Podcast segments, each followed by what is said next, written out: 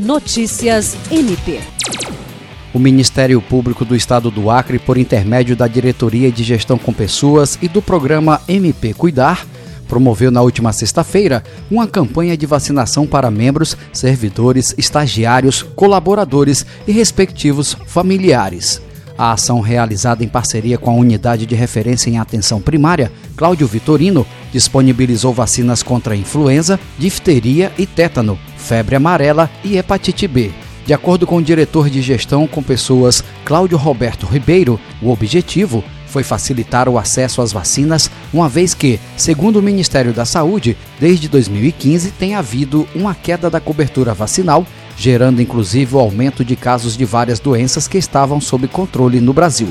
Foram aplicadas ao todo 234 doses das vacinas disponibilizadas, sendo 90 para influenza, 70 para DT, 24 para hepatite B e 50 para febre amarela.